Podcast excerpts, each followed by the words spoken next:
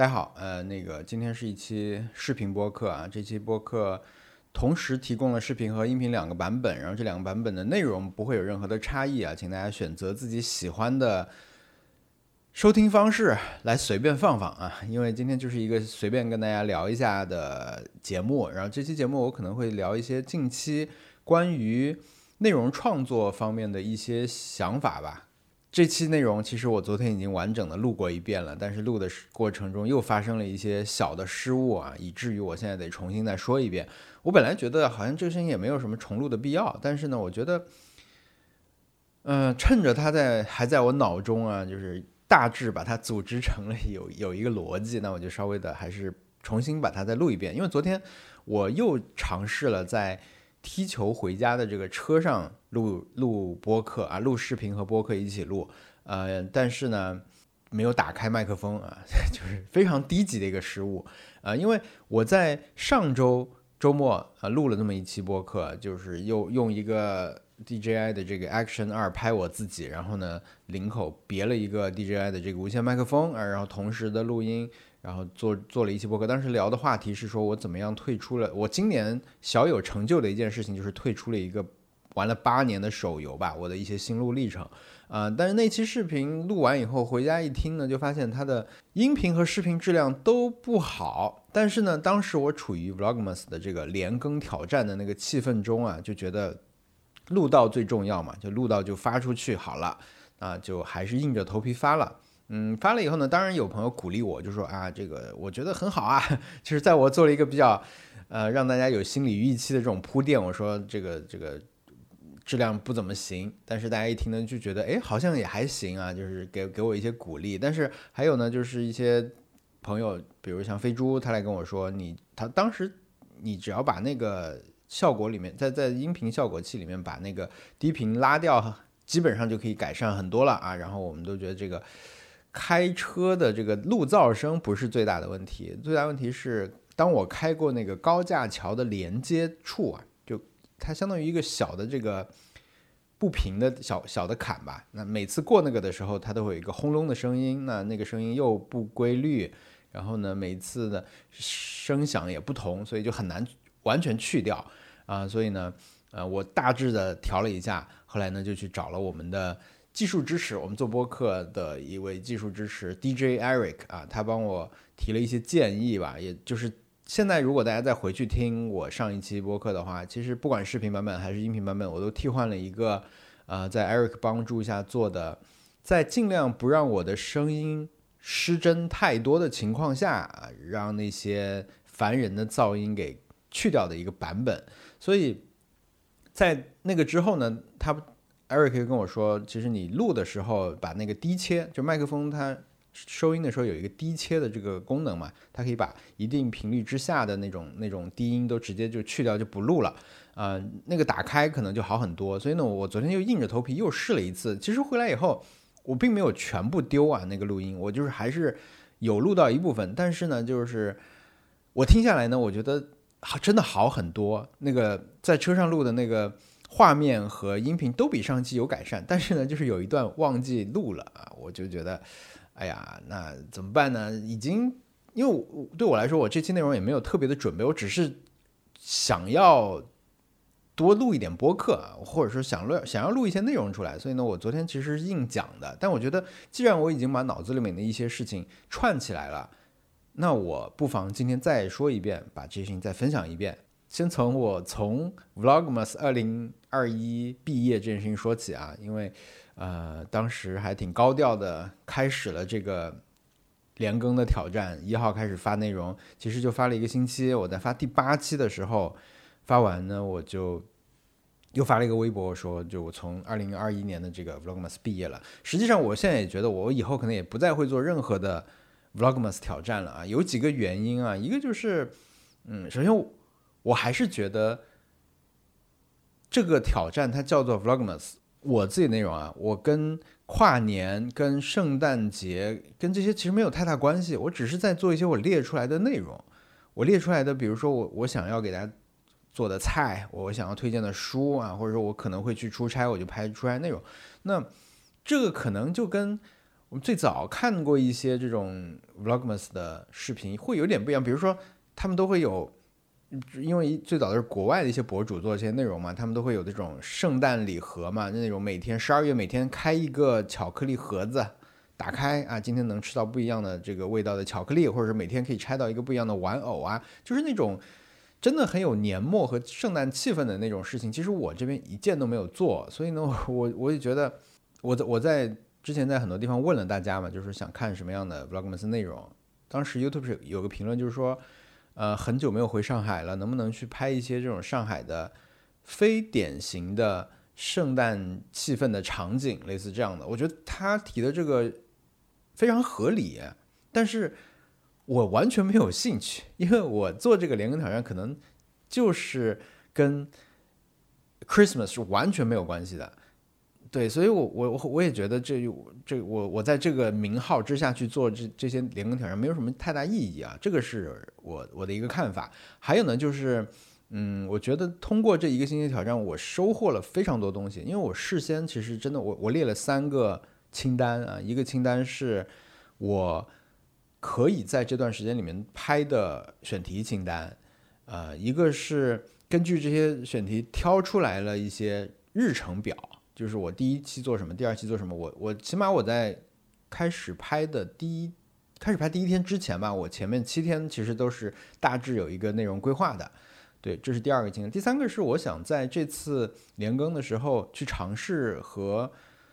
去尝试的事情吧，或者说想要实验的东西，呃，那我觉得这个里面的很多我其实已经都得到了。所以我觉得我用“毕业”这个词是比较符合我对这个东西想象，就是早了一点，就真的是有点为时过早。但是呢，我通过这段时间的更新，可能确实找到了一个觉得适合自己的一个更新的节奏。那接下来可能会按新的这个节奏去做更多的内容，这样反而显得很果断，对吧？那就我也不要去维持那种那种日更了，我就按我我觉得这样比较好。比如我周末就不更新了。然后我比如每周都更一个平凡料理，比如我每个周末发一个游戏视频，类似这样的，我想到的一些点能做的事情，我我再把时间合理的安排一下，让我能够比较舒服的去完成这样的更新。包括比如真的就是就有有这样的一种闲聊型的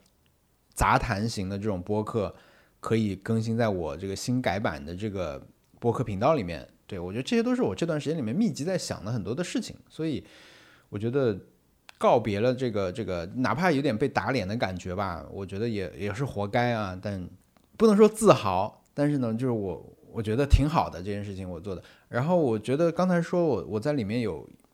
有尝试的一些事情，或者我我得到的东西，这个真的我觉得我做每一期的时候，基本上都能够有一些新的想法在里面。呃，还有呢，就是他。我觉得对我来说最大的一个尝试，就是大家现在看到这种视频播客的形式吧。就是我，大家看到我在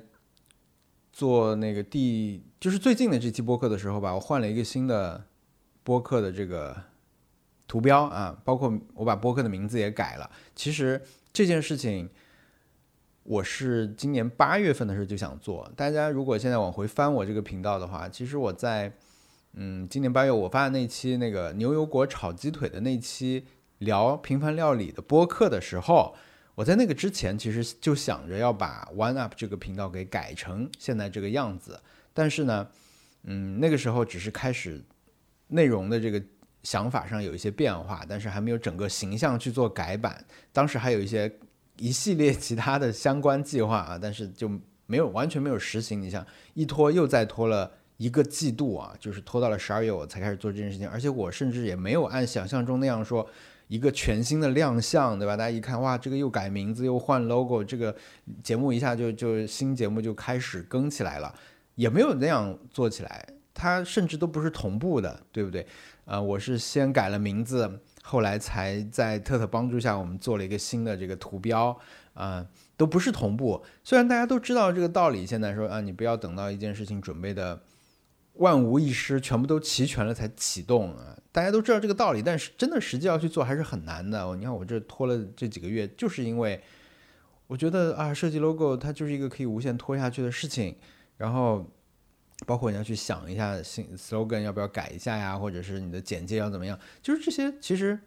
说起来简单啊，但是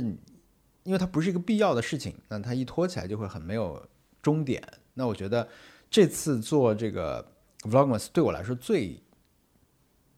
最有意义的一件事情吧，就是 push 我把这件这个改版给完成了，嗯，这个我我还挺满足的。然后接下来我就可以在新的这个框架下面，而且也把这个视频播客这个形式给尝试起来了。呃，那开了个头以后，就是在 Vlogmas 这个连更的节奏下，那我觉得我做很多完成度不高的事情可以被。我自己心里面比较过得去，然后可能大家也比较乐于看到说啊，今天因为他就一天嘛，他能发个这个东西出来也不错了。就是在这种气氛下，可能能去做一些相对完成度不高的事情。然后在这个星期里面，我觉得呃很多内容。做的时候啊，就具体到技术方面，或者是剪辑的时候的一些流程方面，其实我都有意识的会去稍微做一些变化啊，因为我会觉得说，即使是平时就在做的，比如平凡料理这种视频，那我也想在拍的时候试一下新的一些机位也好，一些剪辑的流程什么的，我觉得我都会去尝试。然后这次这一个星期的更新里面，我比较印象深的其实是两期内容啊，一个是。曼联的那期，就阿森纳对曼联那期视频播客吧。那个，因为它是一个本来规划的呢，是一个视频内容，但最后呢，就做成了一期完全是在坐在这里干说的一期视频播客。我觉得那个变化其实是挺，我觉得挺好的。就事后回回看，我觉得挺好，因为那期内容最早呢是想做成一个，嗯，一开始它是。我看球的反应的集合啊，然后可能配合上一些当时比赛的这种场景，比如说几分钟的时候发生了什么事，我当时的反应是怎么样的，类似这种。然后我当时很多素材是有的，比如说我那个我那天因为是先睡觉了嘛，定了四点钟闹钟起床的，那我定闹钟的那种镜头啊什么，我当时都拍了。嗯，然后呢，我就觉得，呃，有有一些事情是我提前想好的，啊比如说我那个。呃，除了看球反应之外呢，我就是想跟大家分享的是，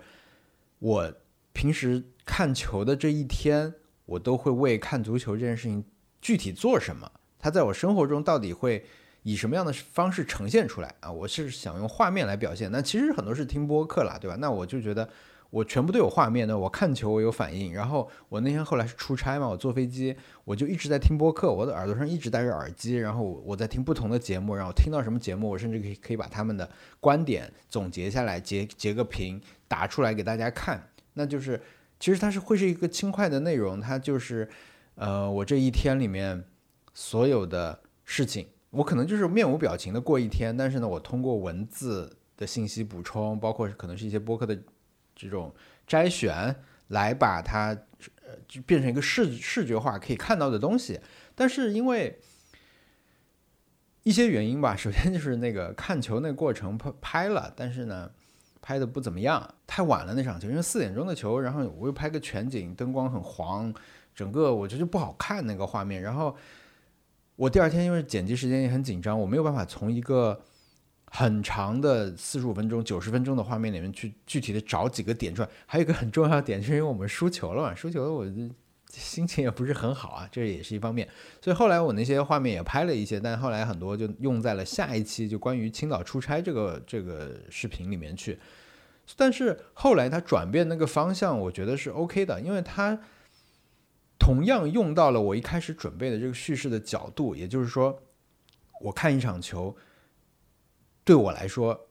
意味着什么？意味着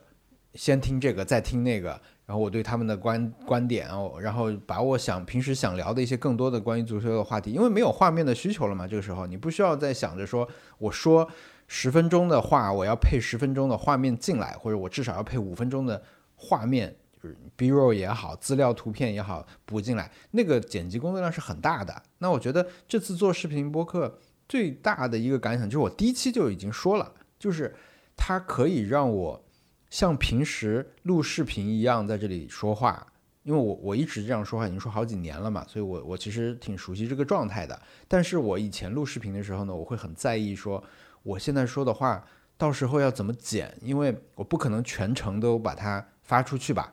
我肯定得，要不就是说我我这里要剪得很短，我说的要很精炼，要不就是我到时要补充。资料的信息进来，反而会让我说的很紧张，又说不全，嗯，所以呢，现在我觉得做视频播客就没有这个。我那天聊那个就聊得很开心，因为聊聊足球那一期，我就一口气说四十多分钟，就是最后剪了，大家才听到还剩那么多，而且我还有想说没说完的也有。对，所以我觉得这个形式对我来说是很好的一个，就就那一期的制作过程，对我个人来说是一个很好的一个工作流程啊。因为首先的前提就是我有提前准备这些内容，就是我就是我有一期，我我最近在试用那个软件啊，就是那个 Obsidian，那个里面我给每一期我要做的内容都列了一个，都开了一个新的文档，那我想到什么我就会往里塞。塞了以后，那我我要比如我要录播课的时候，我打开这个文档，我大概就知道说今天有几个可以用到的这个点，可以讲到的点。只现在无非要做的就是在脑子里面重新去整理这些东西，对。所以我觉得有准备，然后呢，遇到具体的情况有变化也可以做，然后不同的这种形式我都体验到了，我觉得反响也不错。因为呃，作为播客，很多嗯。尤其极客上那些 被我点名提到的朋友们啊，尤其一些曼联的球迷的朋友们，他们都听了这期，就是也觉得挺好的，就是有人聊足球什么的。然后视频的这个形式，虽然说我没有在上面去加任何的这个资料、图片啊、影像等等的，但是我觉得它的最大意义可能是在于说，一些可能不是要听音频的人，他他可能还没有听播客的习惯，或者说他。在，因为有一些平台，就我们现在的社交平台里面，更多的是适合视频分发的嘛。那视频分发的平台，当然，你看到一个四十多分钟只有一个人一直在说话的视频，你可能也会觉得为什么会有这种东西被发出来？但是呢，就是会被更多人看到，不管他看多久吧，我觉得是可以传递到这些人的面前。对，尤其是比如说现在 B 站他在做这个视频播客这个功能嘛，他们推了一个 tag 叫做听视频，就是耳朵听视频啊。他推荐大家可能就放在后台听就可以了，这样的一个不算频道吧，就是算一个 tag。然后 B 站还做了那个呃 CC 字幕嘛，就是自动 AI 自动生成的字幕。我不知道这个怎么激活，可能还没有全部放开。但是我觉得一一个四十分钟视频，我显然不可能全部给它去做字幕。但是如果有了字幕的话，辅助之下，我觉得可能可以让这个内容的生命力变得更更容易，还是还是能够被更多人触及到吧。我觉得这个也很重要。然后还有，呃，这期我印象比较深，就是阿森纳的这个呃微博，阿森纳足球俱乐部这个微博号还转了我这期，因为我我是作为阿森纳球迷的立场来聊这件事情嘛，所以我觉得挺好的一个尝试啊。这期我印象就比较深。然后还有一期呢是。去青岛参加微博活动的这一期，这一期其实老实说，它是一个，如果我没有在做 vlogmas，可能这期视频就不会被做出来的一个存在，因为我实际上大家也可以注意到，就是我在那个活动现场拍的影像资料是很少的，然后那天那个气氛整个也，因为我们是。本来是我们是周日的活动，我们临时被调到了第一天，然后呢，又是在安排在很早的一场活动。就是我我听台下的来的这个朋友就说，他们说那个很多人还在门口，他排了一个小时的核酸才能够进场，然后更多人还在门口等人核酸。然后这个活动已经本身已经取消过三次了，这是他不停的改期，不停的取消，最后呢就是。是一个我们我们已经不敢号召大家说，哎，我们那几天在青岛，大家一起来玩嘛。因为真的在，它是十二月四号的活动吧，真的就在十一月三十号、二十九号，我们还得到的消息是这个活动还是不能办啊。后来在反正就变化特别大吧，就那天那个整个是一个嗯很奇怪一个气氛的一个场子，所以在那里我拍的东西很少，呃，但是其实以就是这次青岛之行啊，这是这个这个活动叫。微博超级红人节啊，所以我在那边其实是有看到一些别的事情，比如说我们之前之后啊见了一些呃以前只在网上听说过的名字的一些朋友啊，也很多也是第一次见面，我觉得那些是很精彩。但是呢，首先我也没有全程在拍视频啊，其次呢就是时间确实不够，我去把我的一些感想分享给大家。我给大家举个例子啊，就是因为每年去参加这类活动的时候，都会碰到一些。新朋友、老朋友啊，很多都是这种网上非常有名的账号，但实际上生活中他们他们很低调，然后也很礼貌，就是又很努力，就是那种那种气氛其实是很微妙的。然后今年我们吃饭的时候，饭桌上有一位朋友，他是可以说是微博上最知名的创作者之一了啊。然后你肯我我如果说出来，你肯定听过他的名字，就不完全不用怀疑。但是他不是花总啊，他不是我，因为花总我们没有能一起吃饭，就他没有出现在我的视频当中，是这么一个朋友。他我们当时在聊一个话题，就是说，呃，我们就问他你你的现在的视频都传哪些平台嘛？嗯，就是一些业务交流。他说我所有的平台我都会传。我一听呢，我就觉得哇，就是厉害啊！就是现在平台也不少。然后我就觉得，嗯，我呢就比较偷懒嘛。但是我偷懒我也有借口，我会觉得啊，有些平台可能感觉他们的观众会不太喜欢我的内容吧，对吧？所以我就一般是不传那些平台。我我是很我传平台很少，平时，嗯，直到后来就这位朋友说我我现在内容会发到闲鱼。我的视频和图文我都会往闲鱼发，我现在已经往闲鱼发了。我当时就想，what？闲鱼是能发内容的吗？但后来想一下，我没有真的去看啊，他可能就发在他动态或者哪里。我就觉得，哇，就是头爆开的那种感觉，那个很震惊啊。那我想半天，我只能说，啊，那是不是有有助理帮你在打理这些事情？因为平台也挺多什么？他说没有，我就自己传，那就。其实很很快很方便的，哇，我就就很羞愧啊！就直接来说的话，就是很羞愧，呃，但是我我觉得也不能把这事情完全归结到简单的说它是所谓的内卷啊，或者怎么样。我觉得可能还不是，我觉得就是可能对他们来说这个就很自然。那类似这样的事情，理论上我是可以把它做成我那一天的 vlog 的，但是呢，我当时还有一些别的角度啊，但是呢。嗯，我没有时间，因为我那天参加完活动，我回去很累，因为我头天弄那个、那个、那个足球的那个视频，其实我弄到很晚，我可能头一天是两三点睡的，然后第二天早上起来就去参加那个活动，然后中午就就在外面参加一些这种呃业务交流的活动，然后等我回到，然后又去会场嘛，然后反正就等我六七点回到那个。酒店的时候我已经很累了，然后那天晚上要把这个视频再做出来，其实我真的能够给我剪辑的时间是很短，所以我当时其实已经想好一些角度了，我想好一些角度，比如说，嗯，我要讲个足球相关的段子啊，就是现在英超最厉害的球员叫萨拉赫，他是一个埃及人，他是一个利物浦球员，他是一个踢前锋的，他几乎每一轮都可以进球，现在要不就进，要不就进球，要不就助攻，他特别厉害。啊，然后我在可能上个月吧，听了一个，应该是真事儿，不是段子啊，就是有一个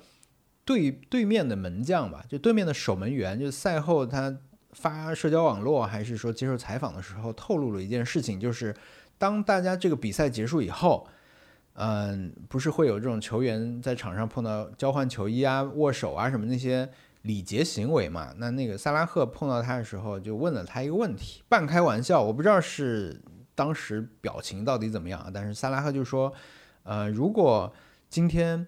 我们我要罚点球的话，你会往哪个方向扑？因为萨拉赫是利物浦的第一点球手，那得了点球肯定是他主罚，那他的罚球的习惯、命中率，哪个方向打得多，哪边被扑掉过，什么上一次踢的哪个角度，这些信息。都会有专门的教练整理好，在赛前给这个守门员啊，有些守门员甚至把这些信息会弄一张小纸条贴在自己的这个水瓶上面啊，带着到时候看一眼啊什么的。所以，呃，我觉得他当然他你可以说他是个玩笑啊，或者说你你可能见到门将你也没什么别的好问的，但是对这个很容易让人想到一种一种话，一种陈词滥调，就是什么有天赋的人还那么努力啊什么的，或者厉害的人还要那么努力。那我觉得。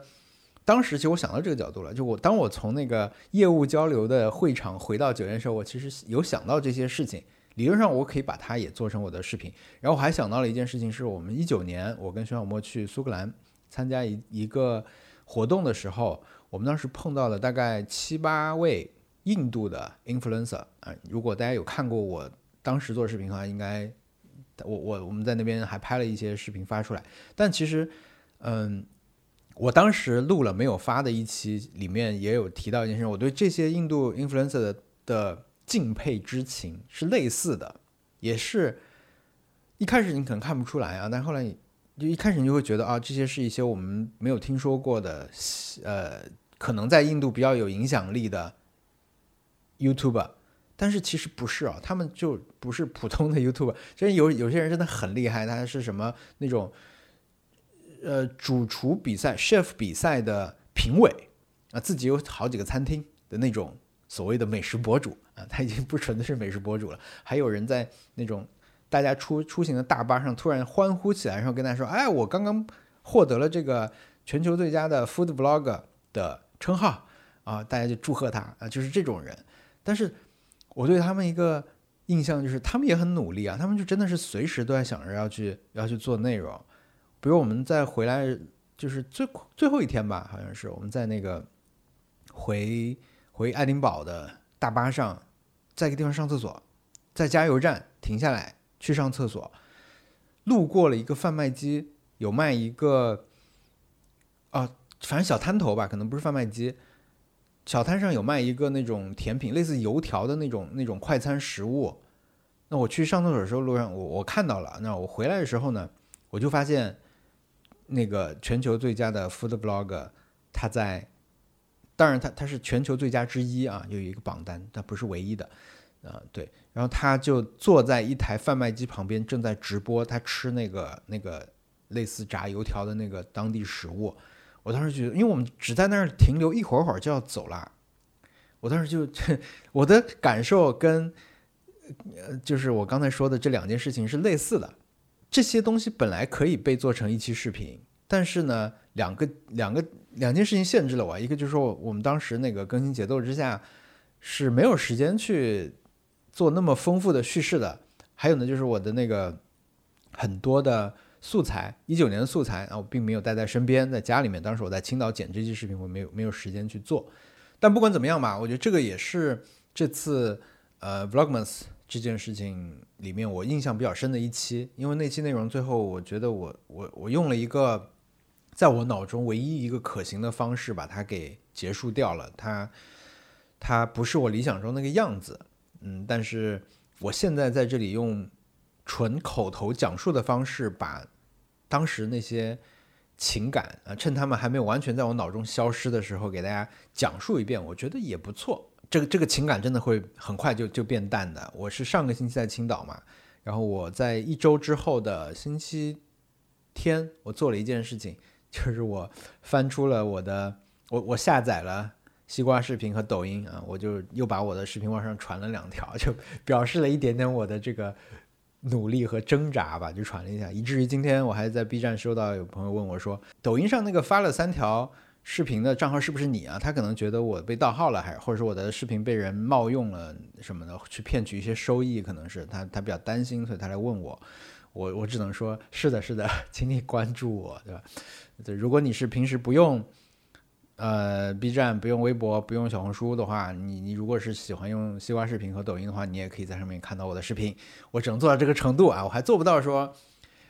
大家如果不用任何内容消费的平台的话，也许你还可以在闲鱼上面看我的视频，也许你还可以在闲鱼上面听我的播客。那这个我目前还是做不到。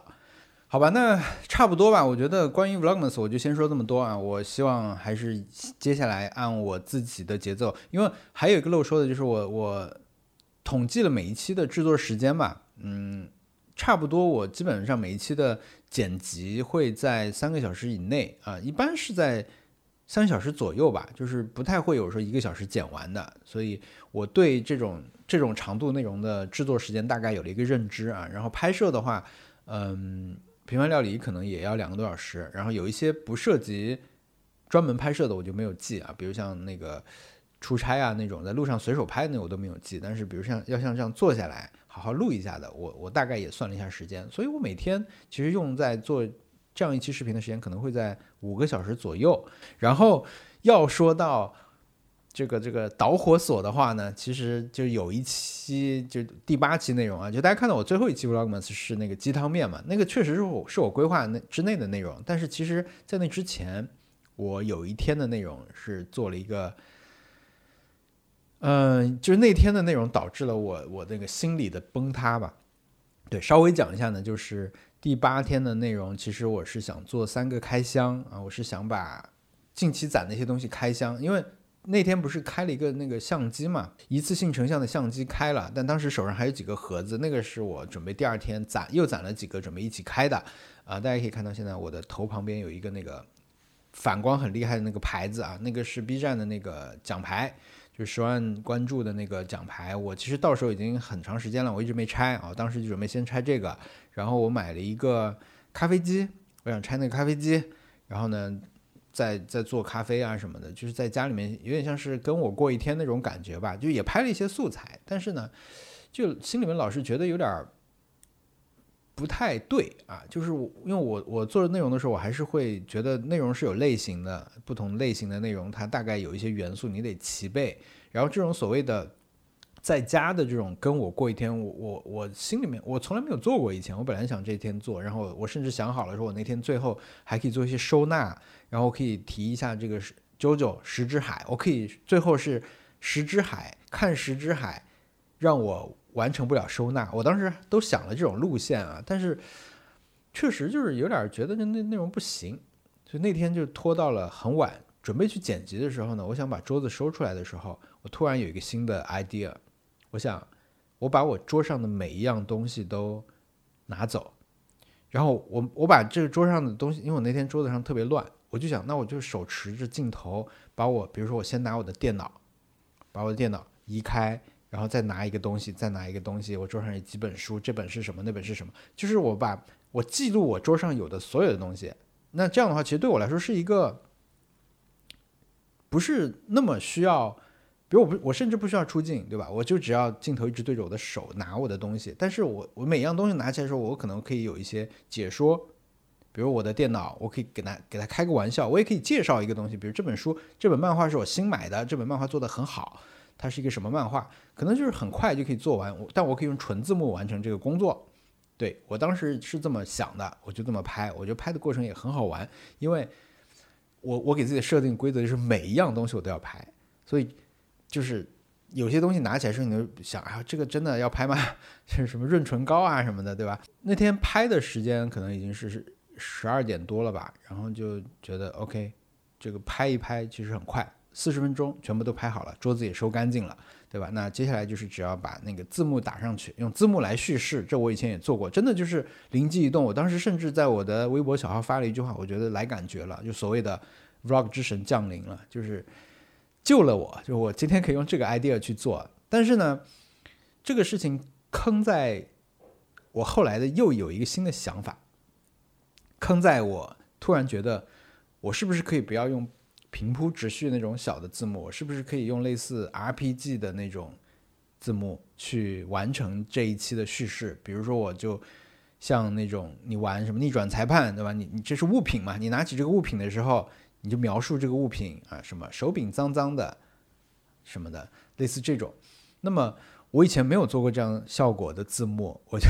只能去搜索。我找到了一个半成品的一个插件，可以做这个操作。但是那个插件呢，它因为不是一个成熟的好用的插件，那用起来就会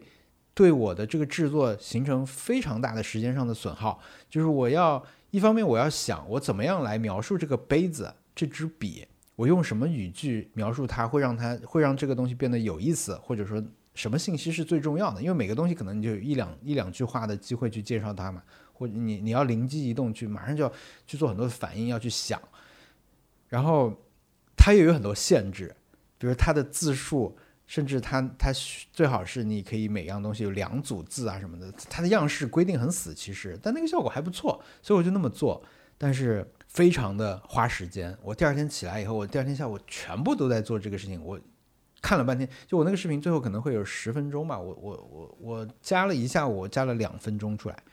我就觉得今天不行了，今天我那个得断更了，因为晚上还要约了朋友踢球嘛，我就去踢球。就那天就没有更出来。再后来一天，我算了一下，我觉得时间还是不够，我去把这个视频做得足够好。就真的是在这种连更挑战的气氛下面啊，人会有一种，你就觉得这个想法它它是够有趣的。它值得我花这些时间去把它做出来发出去，尽管很多时候你发出去后发现其实并不是，大家会觉得你这个是水嘛，你这个就是一个来应付我们啊，这这这是个播客啊，你你 Vlogmas 怎么搞个播客什么的，对吧？我想看的不是这种东西，会有这种情况，但是呢，确实我觉得在那个气氛里面，一个是你没办法了，你今天就这个东西；一个呢就是你会觉得这个想法比我之前的两个想法都好太多了。对于今天来说，所以我觉得它值得被拿出来。这个视频直接导致了我那个断了一天，然后再到那个下一天，那个是我原计划要做的那个平衡料理啊，就是那个鸡汤面，我又把那期做完了。做完以后，我现在已经把。做了一半的那个收桌子这个视频给删掉了，我把那个项目文档整个删掉了。嗯，因为我觉得我现现在这个这个 idea 对我来说，它已经不是一个值得把它完成的 idea 了，而且我的完成度可能只做了百分之二十三十，再接下来做还有很多时间要花进去。那以这个题材来说，它可能已经不值得我去花时间去把它弄完了。对，所以如果你还在做 vlog 的时候，你可以尝试一下这个思路啊，就是把把你桌上的所有东西都描述一遍。我觉得这个其实挺好玩的，我也挺想看别人做出来的。一不小心就说了很多啊，但是还是有一个话题想在这里还是说掉吧，就是正式的在这里官宣一下播客的改版。呃，这个播客我以前的这个播客叫做 One Up，嗯，也叫 One Up Podcast，啊，但这次呢，大家也看到我的名字改掉了，然后也有一个新的。图标，嗯，这个其实我有想，我一开始觉得这个名字特别好，我特别喜欢这个名字，因为它我本来就想直接就叫 C B V V，但是我在搜索域名的时候啊，因为因为要要搬平台什么的嘛，就好像要做一个网站，有个域名，所以买域名的时候，我看到了这个域名叫 C B V 点 Today，我觉得这个域名特别好，它好像是一种有一种状态感在那里啊，它比我我当时看到的一些什么。点 club 和点点一些别的吧，点 TV 啊，以前我我我本来想买那个点 TV 的域名，就是只做视频的时候，但我现在觉得这个 today 这个概念很好，所以我就用了这个。尽管我现在觉得它可能还是不如一个中文的名字啊，但是而且作为 作为一个非中文的名字，我觉得它也很难发音啊，所以我自己我自己念自己的 ID，其实我也有一些心理障碍的。老实说啊，就我也不太喜欢念什么 CBVV 这种词。我现在甚至都觉得它跟“巴巴爸爸”有点像，就是 是一种韵韵律上有点像“巴巴爸爸”是 “vivi” 这种，像意大利人念这个名字。OK，那不管怎么样吧，就是现在改了以后呢，我希望可以做一些跟以前那个特别媒体感的那个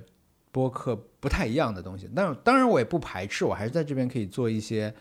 聊作品呢，也还是可以，我我还是有兴趣去找一些朋友来聊一些我关注的作品，比如说接下来想聊的是 M1 啊，因为今年的 M1 马上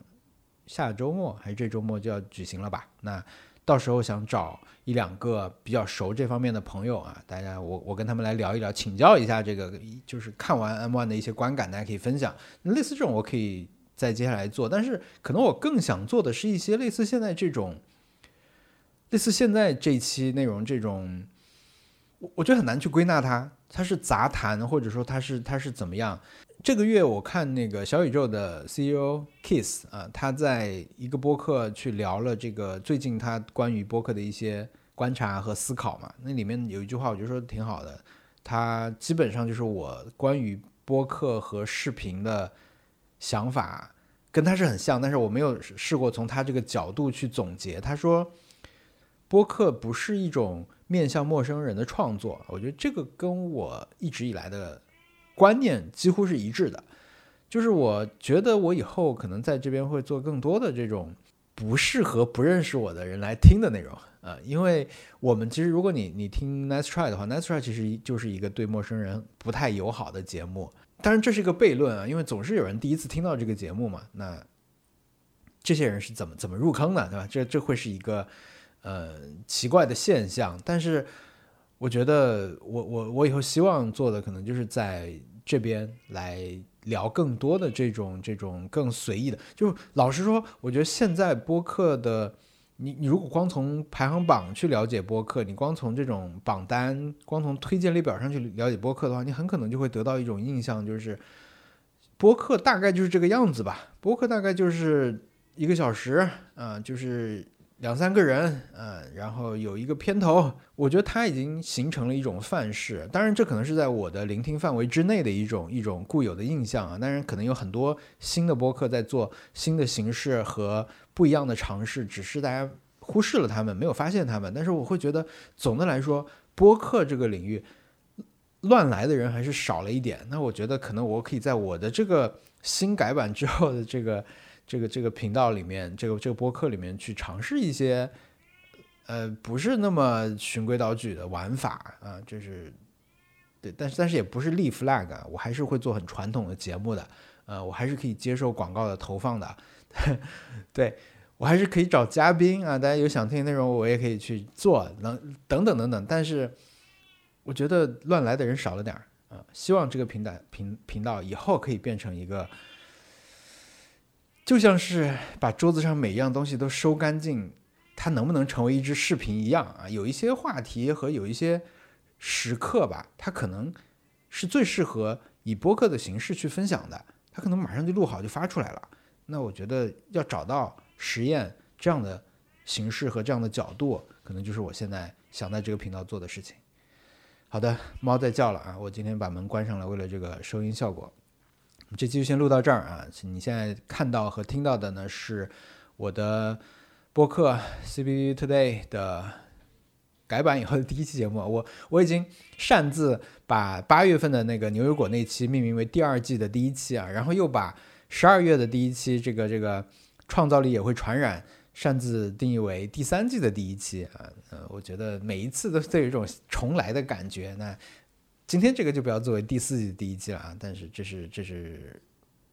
这个播客的新的一期啊，希望以后这种这种闲聊可能可以在某一天可能成为一个固定的更新。对，嗯，欢迎大家在各各种平台订阅、关注、收藏和推荐这个节目给你觉得可能会喜欢它的朋友啊，因为你们的支持是我做任何内容最大的动力，好吗？谢谢你的陪伴，我们下期节目再见，拜拜。